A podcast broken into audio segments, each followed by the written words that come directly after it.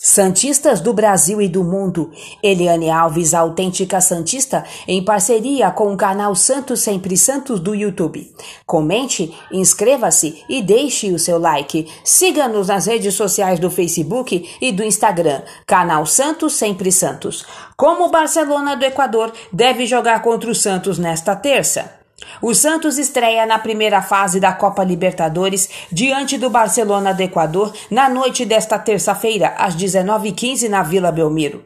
O adversário do Peixe atravessa boa fase no campeonato nacional e ainda aposta no meia Damian Dias, argentino de 34 anos, que enfrentou o Santos nas quartas de final da Libertadores de 2017.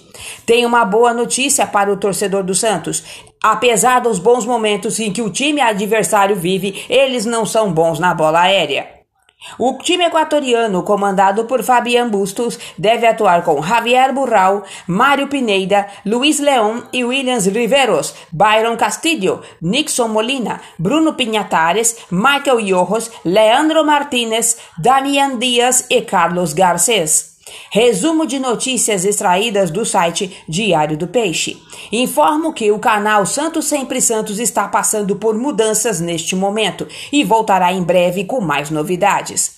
Eliane Alves, autêntica Santista. Redação de notícias, Ricardo Alves. Santos Sempre Santos, dentro e fora do alçapão.